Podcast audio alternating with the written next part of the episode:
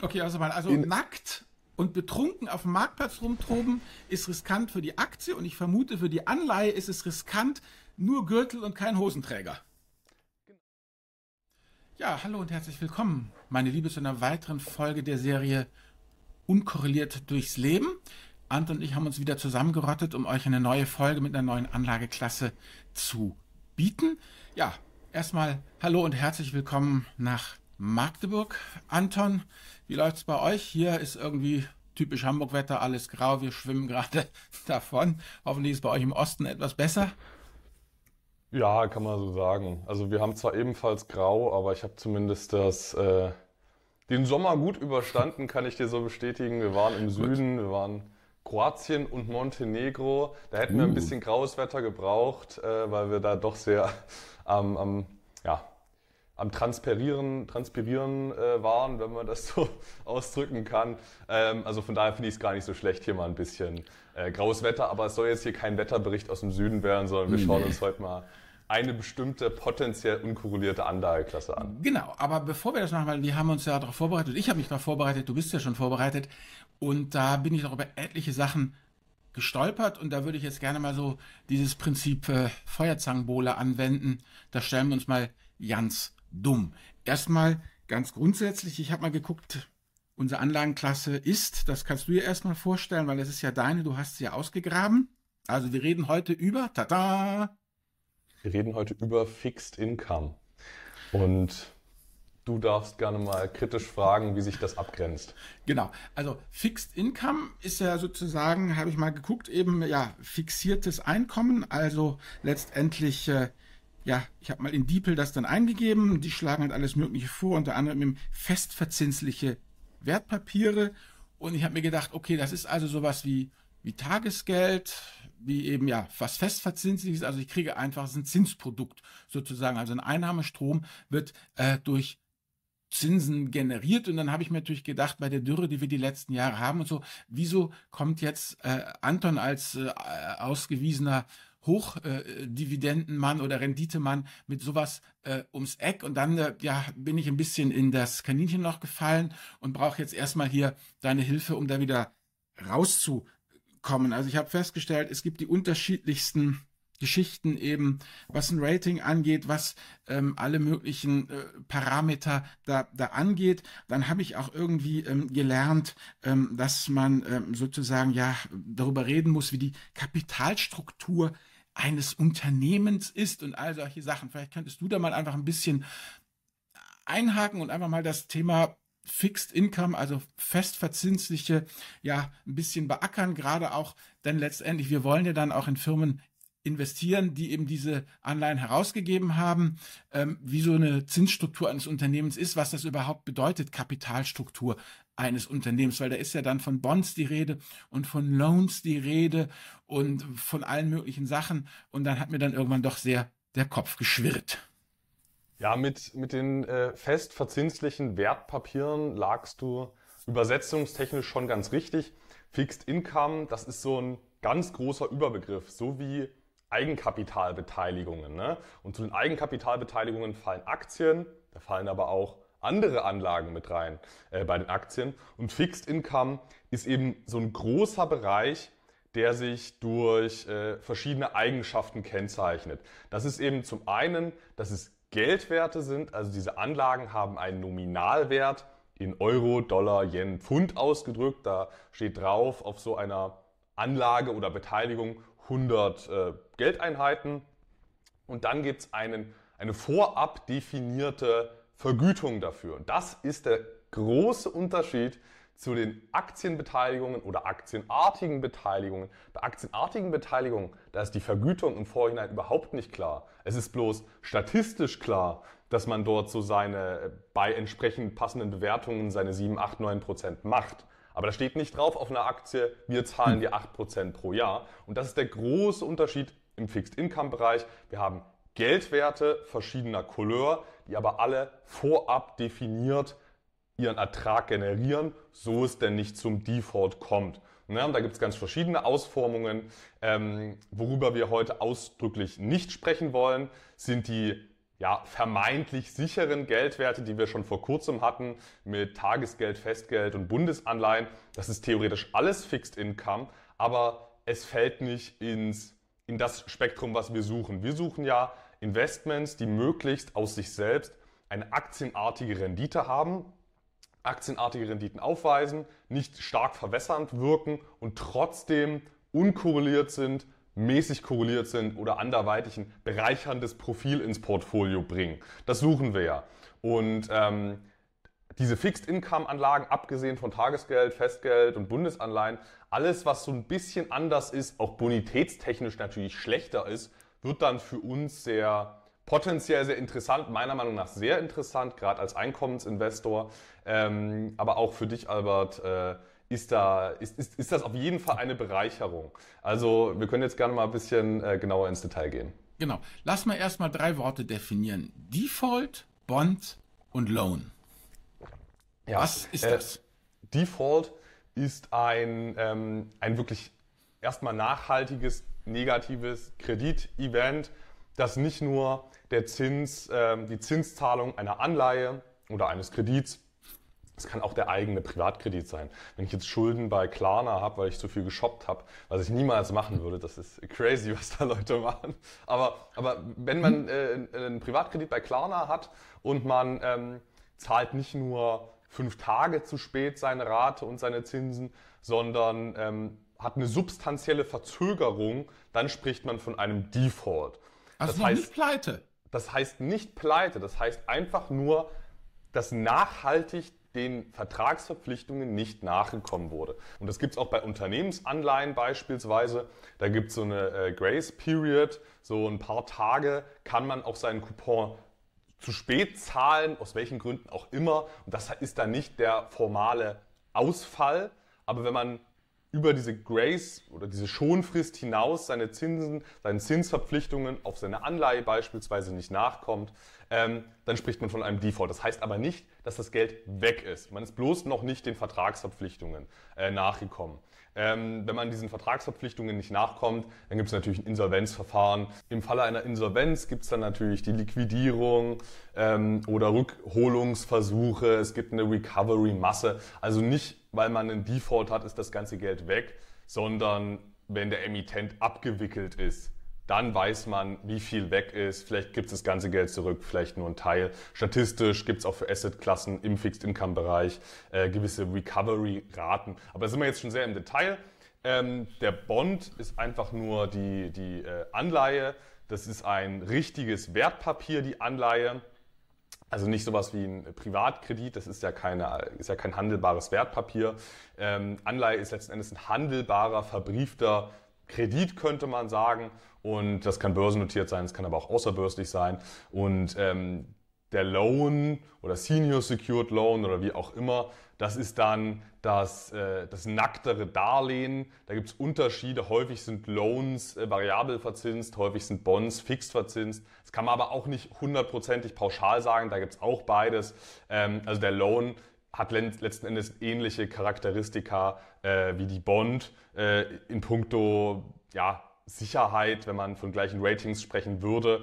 Ähm, aber es ist einfach das, das nacktere Produkt, was in der Regel auch nur gar nicht handelbar ist, Loan, oder nur an speziellen Zweitmärkten handelbar ist. Die sind das sind Kredite praktisch, Loans, genau. Firmenkredite. Sind Kredite und je nachdem ist ein, ist ein Loan, ähm, das kann einfach sein, ich gebe deinem Unternehmen einen Kredit, dann wäre das auch schon ein Loan. Es gibt aber auch im ganz, ganz großen Maßstab, äh, im Millionen, Multimillionen Umfang äh, Loans. Und die werden dann, da werden die Kreditforderungen dann teilweise auch an ganz speziellen Märkten sekundär gehandelt. Also da gibt es dann auch sowas wie eine Börsennotiz, obwohl es natürlich äh, an sich keine Börsennotiz ist.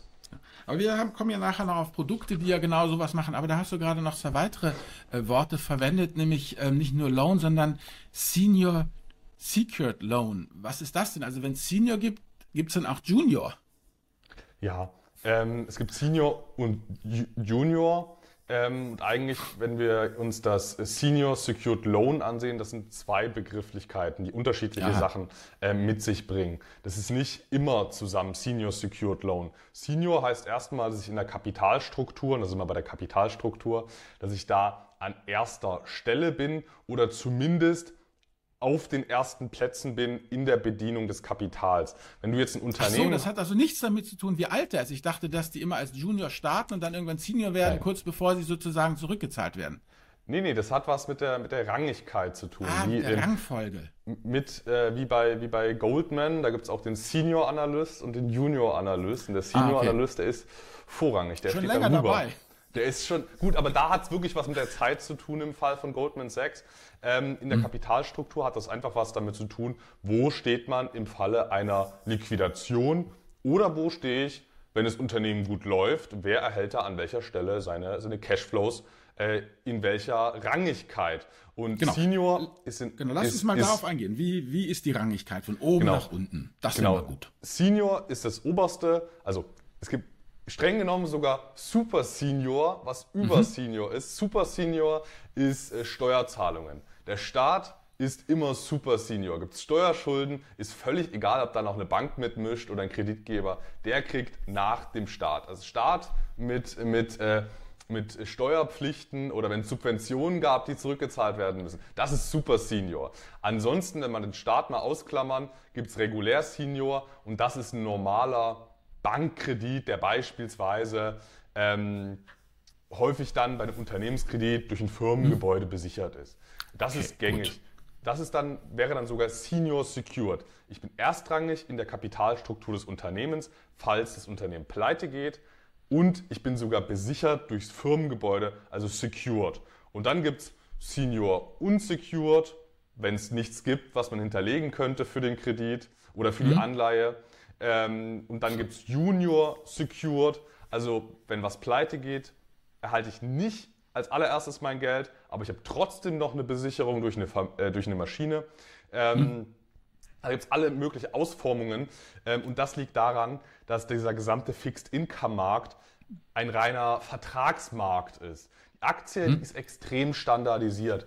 Äh, da gibt es Recht auf Gewinnbeteiligung, da gibt es Recht auf äh, Stimmrecht, je nachdem, aber es ist ja. extrem, extrem standardisiert. Der Fixed Income Markt, du kannst da alles in deine Verträge reinschreiben, was du willst. Du kannst schreiben, ähm, die, wir zahlen die Zinsen ähm, äh, Libor abhängig oder Euribor oder Eonia abhängig, das sind ja so Orientierungszinssätze. Äh, du kannst reinschreiben, wir setzen aus, wenn wir keine Umsätze mehr machen. Das wäre auch noch Fixed Income. Ähm, letzten Endes, wieso gibt es überhaupt diesen Fixed Income Markt? Ähm, wenn wir jetzt über diese ganzen Möglichkeiten sprechen, Fixed Income Markt gibt, weil es zum einen ähm, das Interesse von Investoren gibt, vorrangig zu investieren, vorrangig vor Aktionären. Viele Investoren sind nicht gewillt, Aktien, Unternehmensrisiken in voller Höhe mittragen, mitzutragen.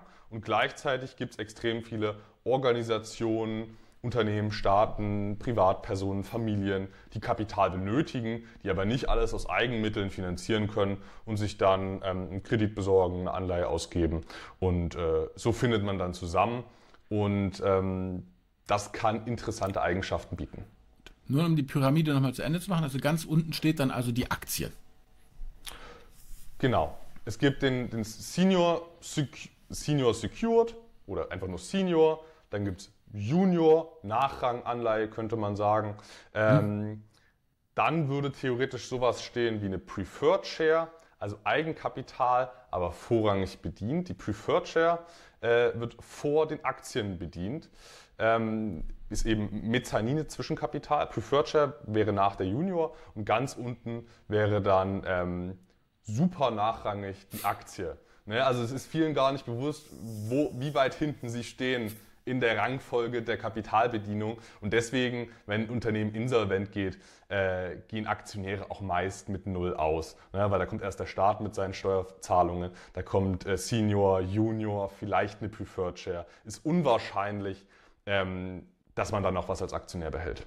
Ich kann sagen, du hast beim Staat ja die Steuer äh, gesagt, aber die ganzen Sozialabgaben, die man schuldet, die sind ja eigentlich noch super, super, super Senior. Die sind ja noch vor den Steuern fast. Also ist, all diese ganzen senior. Geschichten. Ja, ja. Okay, also dann haben wir jetzt ja grundsätzlich mal verstanden sozusagen über die Kapitalstruktur, Unterschied von Loans und Bonds gesprochen. Ach ja, eine Sache habe ich hier noch. Ein Wort äh, habe ich noch für dich. Kannst du dich äh, zum äh, Wort Credit Spread mal äußern? Das kam mir auch total oft unter. Was ist dieser ominöse Credit Spread? Ja, über den wird viel gesprochen und eigentlich gibt es auch nicht den einen Credit Spread. Ähm, das kann zum einen sein, also Credit Spread erstmal wortwörtlich, ähm, zielt darauf ab, äh, eine Zinsdifferenz zu beschreiben zwischen verschiedenen Anlageklassen. Und daraus lassen sich verschiedene Schlussfolgerungen ziehen. Ähm, Credit Spread kann sein, wie wird eine AAA-Anleihe verzinst, wie wird eine ähm, Triple B, also auch noch Investment Grade Anleihe verzinst. Und okay. das ist bei gleicher, bei gleicher äh, Laufzeit. Das, ist, das kann ein Credit Spread sein. Das ist beispielsweise ein Risikoindikator.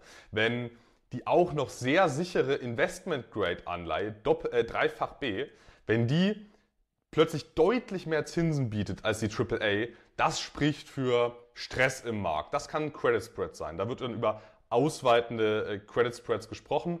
Äh, es kann aber auch sein, der Unterschied zwischen Triple B und Doppel B. Weil Doppel B fällt erheblich äh, öfter aus als Triple B. Triple B klingt zwar so schlecht, weil es nicht mehr A ist, aber eigentlich ist es noch extremst sicher. Äh, Triple B. Jetzt im Vergleich zu Aktiengewinnen, die mega unsicher sind. Äh, mhm. Wenn wir mal äh, einen Einzelwert anschauen. Ähm, Aktien sind ja nur durch die große Zahl äh, interessant, weil ich es immer wieder mache und dann habe ich einfach einen wahrscheinlichen Wert, dass ich meine 7, 8 Prozent breit diversifiziert mache. Mhm. Ähm, eine einzelne Triple B-Anleihe ist extrem sicher, muss man, muss man schon so sagen, äh, im Vergleich zu einer BMW-Aktie, wo man überhaupt nicht weiß, was da rauskommt. Ähm, aber die Doppel-B-Anleihe, die ist schon wesentlich riskanter, fällt ein Vielfaches häufiger aus äh, im Crash und ähm, deswegen muss die natürlich höhere Zinsen bieten. Und wenn die Zinsen bei, bei Doppel B eben in die Höhe schießen und bei Triple B nur marginal, dann würde sich der Spread, die Zinsdifferenz ausweiten. Und das ist auch ein Indikator für, für Stress. Und ähm, diese Differenzen zwischen den hm.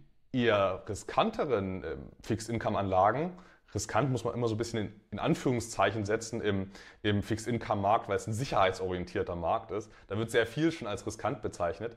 Ähm, diese Differenzen aus den eher unsicheren Assets und den eher sicheren Assets, ähm, das ist so eine Zinsdifferenz und die vor allem weniger sicheren Assets, die sind für uns interessant, weil sie aktienähnliche Renditen bieten, also 5% plus aber sich nicht gleichlaufend entwickeln wie Aktien. Ähm, gar nicht gleichlaufend aus Sicht der Ausschüttungen, also der Coupons. Da haben sie eine ganz eigene Zyklik, weil stark vom Zinsniveau beeinflusst. Ähm, und auch kurstechnisch haben sie eben keine 1 zu 1 Gleichentwicklung. Das ist ja für dich der entscheidende Faktor. Hm. Das können wir uns jetzt auch gern noch mal ein bisschen ähm, genauer äh, diskutieren, äh, den Punkt. Aber wenn man sich ganz genau ansieht, ähm, ist, ist, Kurs, äh, ist zahlungstechnisch eine hohe Unkorreliertheit feststellbar. Deswegen ist es für mich als Einkommensinvestor eine schöne Depotergänzung und auch kurstechnisch, wenn einem die kurstechnische Unkorreliertheit wichtig ist, kann es bereichernd wirken, auch wenn man jetzt natürlich nicht so komplett unkorreliert ist wie eine Duxton Water. Das hat einfach wenig, Duxton Water hat einfach fast nichts mit der Weltwirtschaft zu tun. Äh, der High-Yield-Anleihenkorb, der Hochzins-Anleihenkorb, mhm. der hat natürlich schon was mit der Weltwirtschaft zu tun, aber da können wir gern mehr ins Detail gehen. Genau, also okay, ich nehme also mit, dieses Credit Spread bezeichnet einfach nur, ich habe eine untere und eine obere Grenze, ich suche mir irgendwas aus, vergleiche ich mit Tagesgeld oder ich vergleiche dies mit jenem und die Differenz da, da kann ich da meine Schlüsse draus ziehen. Okay, Jetzt genau. kommen wir zum nächsten großen Punkt, was man ja auch immer hört.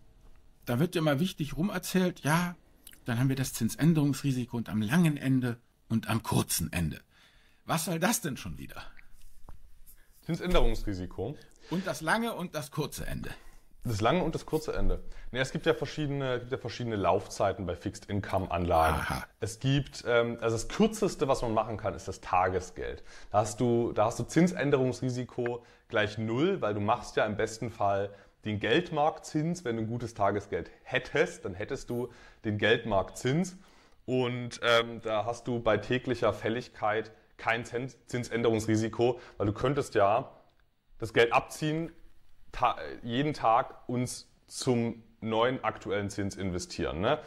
Kein Zinsänderungsrisiko, wenn du mhm. ein Tagesgeld oder, oder eine, eine, Geldmarktanlage hast, sag ich mal. Aber ich habe schon ein Zinsänderungsrisiko. Wenn ich, wenn das, wenn der Zins dann runtergeht, dann, dann ja, du sagst, dann kann ich zum neuen Zins investieren, aber da ist er dann niedriger als der alte Zins. Also wenn ähm, der Zins beim Tagesgeld morgen niedriger ist als heute, dann bleibt mir nichts anderes übrig, als die Kröte zu schlucken. Also habe ich ja schon ein Zinsänderungsrisiko, weil wenn ich dann weiter im Tagesgeld bleibe, muss ich halt diesen niedrigen Zins akzeptieren. Das ist, das ist, der, das, ist das pragmatische Zinsänderungsrisiko. Das tatsächliche Zinsänderungsrisiko ist aber, dass, ich, ähm, dass es sein kann, dass mein Zins in einem mhm. Jahr viel höher ist und ich mich mhm. jetzt festnagel auf einen vergleichsweise niedrigen Zinssatz. Das ah. ist das akademische Zinsänderungsrisiko, ähm, dass man, wenn man sich jetzt festlegt auf eine zehnjährige Anleihe, mhm. und zwischendurch steigen die Zinsen extrem, dann habe ich mir ja die niedrigen Zinsen für zehn Jahre eingeloggt und kann nicht von den gestiegenen Zinsen profitieren. Das ist das Zinsänderungsrisiko. Ja, das ist da auch gar nicht akademisch. In der Verwandtschaft haben wir zwei so Leute, die nicht gesagt haben, mein Gott, mit eurem Geld, jetzt lasst es doch im Girokonto rumliegen. Nein, nein, da musste dreijähriges Tagesgeld abgeschlossen werden zu 0, irgendwas. Und dann, weißt du, dann kamen die ganzen Zinsanstiege von den Amerikanern der EZB. Und jetzt haben sie halt auf drei Jahre bei irgendeiner Autobank sensationelle 0,3 Prozent. Genau, das, das ist astreines, äh, das ist astreines Zinsänderungsrisiko. Da ärgert man sich beim Festgeld und bei der Anleihe hast du einen fetten Kursverlust drinstehen äh, aufgrund des Zinsänderungsrisikos. Ähm, und da okay. gibt es eben ganz verschiedene Laufzeiten. Tagesgeld wäre eine Fixed-Income-Anlage mit äh, oder, oder Geldmarktfonds wäre eine Fixed-Income-Anlage mit nahe Null Zinsänderungsrisiko und äh, Preferred Share oder ewige Anleihe, das wäre maximales äh, Zinsänderungsrisiko, wenn meine ewige Anleihe einen festen Coupon hat. Es gibt ewige Anleihen, die 7% zahlen. Kannst du dir vorstellen, wie die gelaufen sind nach dem, nach dem Zinsanstieg? Ähm, also Zinsdifferenz multipliziert mit unendlich es hat nicht zu unendlichen Kursverlusten geführt, weil die Marktteilnehmer ja auch wissen, dass irgendwann die Zinsen wieder zurückkommen. Aber äh, je länger ich mich auf so einen Zins festnagel, desto höher ist mein Risiko, ähm, wenn die Zinsen dann doch mal steigen. Ist natürlich auch eine äh, Zinsänderungschance. Wenn die Zinsen fallen, steigen meine, äh, steigen meine äh, solchen Assets. Okay, aber das ist dann das lange und das kurze Ende, wenn man immer so das hört. Also das kurze Ende ist halt Tagesgeld, also einfach das zeitliche mit, ist damit gemeint. Das lange Ende ist halt eben dann die 50, 100 oder ewige äh, äh, Anleihe sozusagen. Okay, dann habe ich das auch verstanden. Gut, weil die, da, dieses Zinsänderungsrisiko, das ist ja das, wo wir diskutiert haben, ja auch ähm, im, im Vorfeld eben.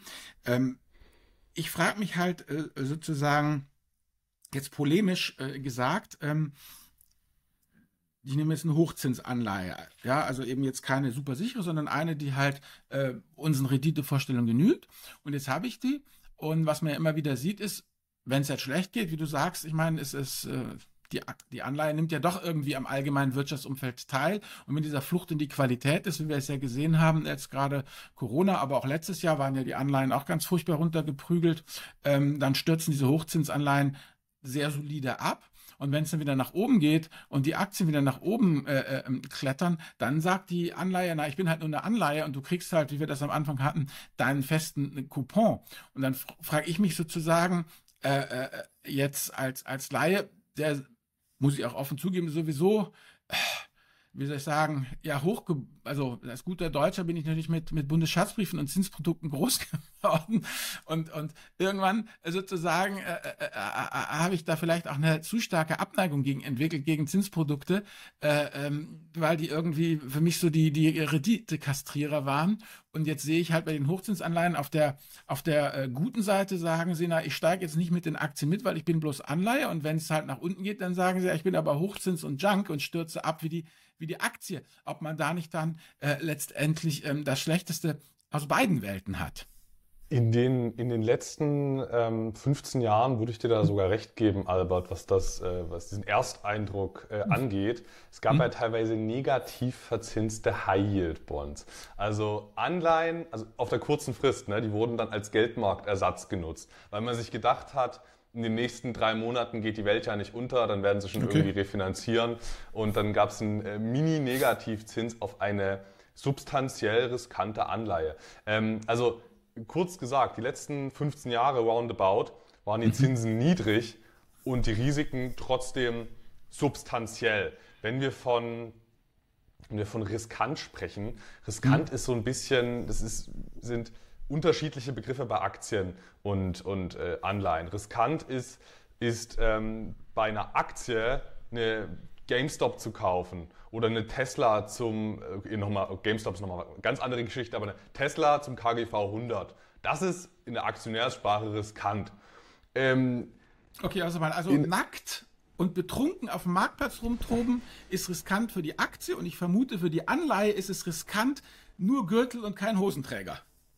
Genau, genau, genau, genau, genau. Weil, weil das, ist, das ist exakt der Unterschied. Bei der Anleihe ist schon riskant, obwohl ich ein super stabiles Geschäftsmodell mit meinetwegen sicheren Cashflows die nächsten fünf Jahre habe, da ist es schon riskant, wenn ich über 50 Prozent Fremdkapital finanziert bin. Es kann alles super laufen, stabiles Geschäftsmodell, aber eben eine etwas höhere Verschuldungsquote und das ist dann schon im Anleihensprech oder im Fixed-Income-Sprech riskant.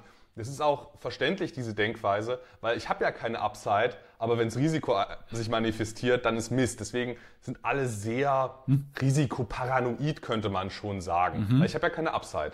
Deswegen muss man auch so sein. Ähm, aber wenn man von riskanten Anleihen spricht, das ist ein anderes Kaliber als riskante Aktien. Äh, riskante Aktien kriegen in der Regel äh, gar keine Anleihen mehr emittiert, bei wirklich riskanten Junk-Aktien.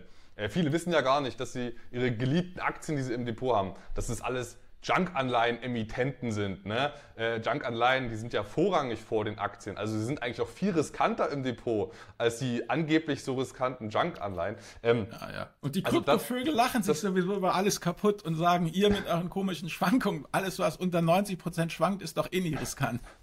Ja, nee, also man muss die Begrifflichkeiten und Wertungen, okay. da muss man so ein bisschen aufpassen. Aber nochmal, die letzten 15 hm. Jahre gebe ich dir völlig recht, Zinsen waren niedrig, trotzdem hatten Junkbonds oder einfach mal High Yield Anleihen, Junkbonds, mhm. das ist schon so abwertend, äh, hatten High Yield Hochzins Anleihen von riskanteren Emittenten, die hatten ähnliche Risiken wie schon immer Ähnlich, mhm. vergleichbare Risiken wie immer. Zinsen waren aber mega niedrig. Heißt, ich habe teilweise Negativzinsen auf riskante Anleihen bekommen. Ich habe teilweise nur so 2, 3 Prozent auf sehr hoch verschuldete Unternehmen bekommen. Also es war keine gute Anlageklasse die letzten 15 ja gut, Jahre. Muss das ist aber auch Friss- oder Stirbmarkt. Ich meine, wenn ich halt dann irgendwas noch haben muss, um Cashflow zu generieren und mir die, die, die Staatsanleihe oder die Treasuries, also die deutschen Staatsanleihen oder die US-Treasuries halt wirklich 0, irgendwas abliefern oder so an Rendite, dann bin ich ja fast, also gezwungen ist natürlich niemand, ich weiß, aber wenn du halt Verpflichtungen hast, äh, äh Cashflow zu generieren, weil du zum Beispiel irgendein Pensionsfonds bist oder irgendwie einfach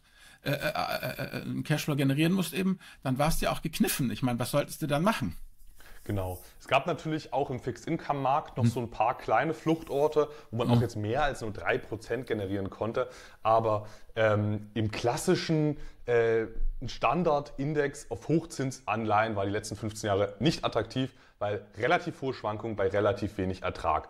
Nach vorne gerichtet sieht die Geschichte komplett anders aus. Ich habe ähm, jetzt schon hohes Zinsniveau und on top kommt natürlich der ganze Risikoaufschlag, weil es keine sicheren Emittenten sind, sondern etwas riskantere Emittenten, mhm. sodass ich ähm, im Fixed-Income-Markt, den ich unkorreliert income-seitig attraktiv finde, äh, mhm. da kann ich zwischen 6 und 14 Prozent an Couponrendite machen. Davon muss ich statistisch erwartet einfach was abziehen, weil da fällt immer mal wieder was aus. Bei High-Yield-Anleihen haben wir so roundabout, ähm, also Doppel-B, Einfach-B, so ein Mix davon beispielsweise, hm. habe ich so statistisch erwartet 2% formalen Default pro Jahr. Hm. Davon habe ich eine Recovery, heißt, es fehlen mir so gut 1% pro Jahr, äh, was ich einfach mental am, an der Renditeerwartung schon mal abziehen muss. Und, ähm, also wenn es 9% macht, rechne ich intern mit 8%, fertig. Rechne mal mit 8% und Nachkosten mit 7. Ne? Lass uns einfach mal so rechnen. Ne? Mhm. Da sind wir bei einer Anlageklasse, die nach vorne gerechnet 7% abwirft, die zahlungstechnisch substanziell unkorreliert ist, ähm, zahlungstechnisch substanziell unkorreliert, weil ähm, auch wenn es Junk-Unternehmen sind, die Zinszahlungen sind sehr, sehr sicher. Ähm, in der Krise. Ne? Es, es, fallen ja in der Krise vielleicht 5% aus im Krisenjahr 2020, mhm. dann sinken meine Zahlungen um 5%. Dividenden, die setzen, äh, Dividendenaktien, die fallen mal komplett aus. Wenn man es vernünftig macht, sinken sie nur ein bisschen. Ähm, aber im Shutdown-Crash äh, 15, 20 Prozent Zahlungsrückgang war ja jetzt keine Besonderheit. Ähm, ja. Also es ist ein Riesenunterschied income-seitig. Mhm. Mir fallen 5 Prozent der Anleihen aus, habe ich immer noch 95 Prozent des Incomes. Bei Anleihen fällt, das Einkommen, der Barertrag mal um 25 Prozent. Ähm, ja, ja. Also zahlungstechnisch stark unkorreliert. Auch deshalb, weil ich dann häufig im Crash eine Zinssenkung habe. Heißt, in 2021 hat sich dann langsam bei den High-Yield-Anleihen die Zinssenkung eingeschlichen. Also der Fonds, der rotiert mhm. ja die ganze Zeit die Anleihen. Äh, die alten laufen aus, kauft sich neue, meist niedriger verzinste Anleihen dann rein. Heißt, nach 2020 sind da die Zinsen gesunken. Im Dividendenaktienbereich sind ja die Dividenden nach 2020 wieder gestiegen. Heißt, 2021 Dividenden gehen hoch, im Anleihenbereich Zinsen gehen runter. Gegenläufige Entwicklung. Jetzt haben wir eine gleichlaufende Entwicklung. Aber zahlungstechnisch substanziell unkorreliert im Crash meistens noch sehr sichere Zahlung und nach dem Crash häufig dann relativ entkoppelt. Also für mich sehr interessant. Gleichzeitig muss man mhm. aber auch sagen, wir haben ja gesagt, so nach Kosten und Ausfall 7%, sagen wir einfach, sagen wir einfach mal. Mhm. Dann habe ich aber trotzdem auch für dich und jetzt kurstechnisch orientiert unkorrelierte Investoren, habe ich trotzdem deutlich niedrigeren Maximum Drawdown. Ähm, je nachdem, also ja, wenn man sich die Produkte ansieht, die ich auch mitgebracht habe, die haben, die fallen natürlich im Shutdown Crash, ne? Aber wenn man mal sieht, Aktien auf breiter Front im Shutdown Crash 35% gefallen, so roundabout, ne? Ja, ja. Manches mehr, manches weniger, manches 40% manches nur 30% Ähm, roundabout 35% High-Yield-Anleihen, die sind so im Schnitt 25% gefallen, 24%.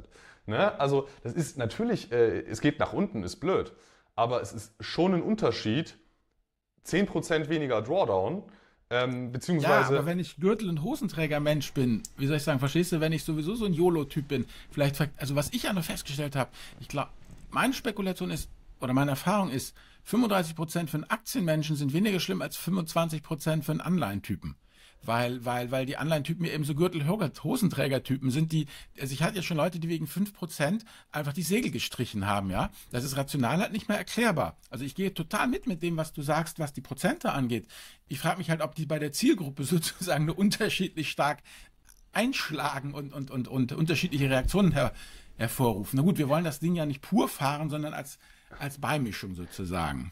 Genau. Also wir reden hier davon, im risikobehafteten Teil eine gute ergänzende Charakteristik reinzubekommen. Davon reden wir. Wir reden hier nicht davon, dass Hochzinsanleihen das neue Festgeld oder Tagesgeld Nee, nee, nee, nee das ist nicht der Stabilitätsanker des Weltportfolios.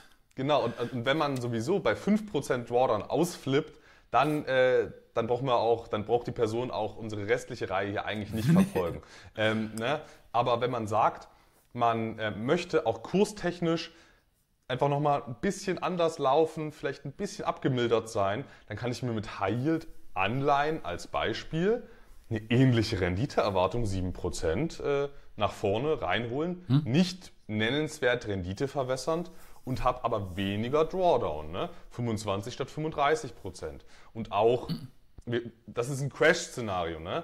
Und alles, was nicht Crash-Szenario ist, hat man sogar ähm, sogar ein sehr interessantes Kursprofil, wo, wo, wo Aktien, mal, Aktien mal fallen, Anleihen steigen. Also alles, was nicht Crash ist, ist relativ unkorreliert. Also da hat man, weil, weil, weil im Nicht-Crash ist es sehr zinsgetrieben, das Ganze. Da mhm. steigen und fallen die Anleihen, je nachdem, wie sich die Zinsen entwickeln. Ähm, also klar, es ist im risikobehafteten Teil, aber weniger Maximum Drawdown und wenn man es clever macht, auch weniger Time Underwater Risiko, ähm, weil, weil sobald, sobald der Markt merkt, hey, kein substanzielles Ausfallrisiko, dann gehen die Aktien wieder hoch oder zumindest wieder. Die Anleihen äh, gehen wieder hoch. Gehen die Anleihen wieder hoch Und wenn nicht auf 100 Prozent, dann auf 95 Prozent. Aktien, da kann es sein, wie ich es in europäischen Aktienmärkten schon hatte. Hm? Äh, das kann man sich ja aktuell nicht vorstellen, aber in europäischen Aktienmärkten, Italien oder so, da habe ich 15 Jahre meine alten Hochs nicht gesehen. Heißt, ich kann ewige Time Underwater haben mit Aktien. Aber bei, bei Anleihen, solange kein substanzielles Ausfallrisiko besteht, gehen die auch relativ schnell wieder hoch. Und das finde ich als Ergänzung, wenn man kurswertorientiert ist, auch sehr interessant. Aber da rede ich mal so von 10% äh, im risikobehafteten Teil als Beispiel. Aber nochmal ganz kurz zurück, wenn du sagst, so nach vorne rausgesehen, also mit die Zukunft betrachtet, also du gehst dann schon davon aus, ähm, weil das ja so zinsgetrieben ist, dass die EZB oder auch die Vereinigten Staaten von Amerika, die FED, ähm, ihre Zinsen so lassen oder sogar noch steigen, aber nicht substanziell wieder senken, weil dann kommen wir wieder in dieses Zeug zurück, was wir die letzten 15 Jahre mitgemacht haben. Also das ist ja schon irgendwie eine zwingende Voraussetzung, oder habe ich das falsch verstanden? Ja, es kommt natürlich äh, sehr darauf an, wie sich die Inflation entwickelt. Ne? Angenommen, wir haben jetzt äh, ewig hohe Inflation, dann mhm. können auch ewig die Zinsen hoch sein das funktioniert ja dann. Ne? Da kann auch der Staat dann seine ganzen hm. Bundesanleihen hoch verzinsen, aber wenn ich einfach mehr Inflation habe, dann ist ja immer noch ein guter Deal äh, für den Staat. Der entschuldet sich auf Kosten ja, der, der Gläubiger. Ähm, ja, du hast natürlich recht. Wenn ich, äh, wenn ich jetzt nach vorne gesehen wieder sinkende Zinsen, stark sinkende Zinsen habe, wird das Profil wieder ähm, kleines bisschen weniger attraktiv. Ähm, aber da sind wir wieder bei dem Punkt, den ich auch vorhin angesprochen hatte. Mhm. Es gibt eben im Fixed-Income-Markt nicht nur börsennotierte High-Yield-Anleihen, wo dann diese Umschichtungssachen stattfinden, die du angesprochen hast, dass Anleger sich sagen, ich brauche ich brauch meine 3%, ich habe es versprochen als Pensionskasse, dann schichte ich jetzt liquide halt in den High-Yield-Markt um und da sinken die Zinsen. Es gibt eben auch Märkte, da wird nicht so einfach Geld reingeschoben und da bleiben die Zinsen auch in dem Niedrigzinsumfeld relativ hoch, weil es hm. ja nicht unriskant ist. Das können Senior Loans sein, das kann aber auch Private Debt sein. Ähm, beides ist nicht so liquide, dass man einfach das Geld darüber schieben kann äh, für die Pensionskasten und du kriegst es auch nicht direkt wieder in Staatsanleihen rübergeschoben. Heißt, in solchen nicht ganz so liquiden Märkten, da bleiben Zinsen attraktiv.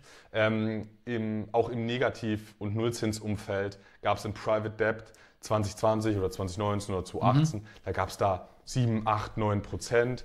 Ähm, es sind ja auch nicht unriskante Emittenten. Ne? Aber muss man auch sagen, wenn man sich 2019 im Null-Negativzinsumfeld weil man da versucht hat, sich als mittelständisches, gut aufgestelltes Unternehmen einen Kredit zu besorgen bei der Sparkasse, da ist man nicht selten, was ich so gehört habe, mit weniger als 10% rausgegangen. Ne? Null Negativzinsumfeld und ich habe trotzdem als normal, mhm. solide aufgestelltes, mittelständisches Unternehmen hohe Zinsen gezahlt weil äh, das mittelständische Unternehmen hier aus Magdeburg, das geht eben nicht an, kann nicht an die Börse gehen, dort eine Anleihe emittieren und dort von hm. niedrigen Zinsen profitieren. Dafür bräuchte es vielleicht ein Rating. Das wäre viel zu teuer für so ein kleines Unternehmen, sich hier S&P antanzen zu lassen nach Magdeburg. Hm. Äh, und dann ist man gezwungen, hier an der örtlichen Sparkasse recht hohe Zinsen zu zahlen, um überhaupt Kapital zu bekommen. Ähm, und das, das haben sich viele ja, ja, kleinere Investoren, mhm. kleinere Fonds zunutze gemacht. Und angenommen, im High-Yield-Markt äh, sinken die Zinsen wieder im High-Yield-Bond-Bereich, im ganz liquiden, dann gibt es immer noch viele Märkte, die nicht überschwemmt werden von Liquidität, nicht überschwemmt werden können. Und äh, da gab es Zinsen auch im letzten Jahrzehnt und da wird es nach vorne auch immer Zinsen geben.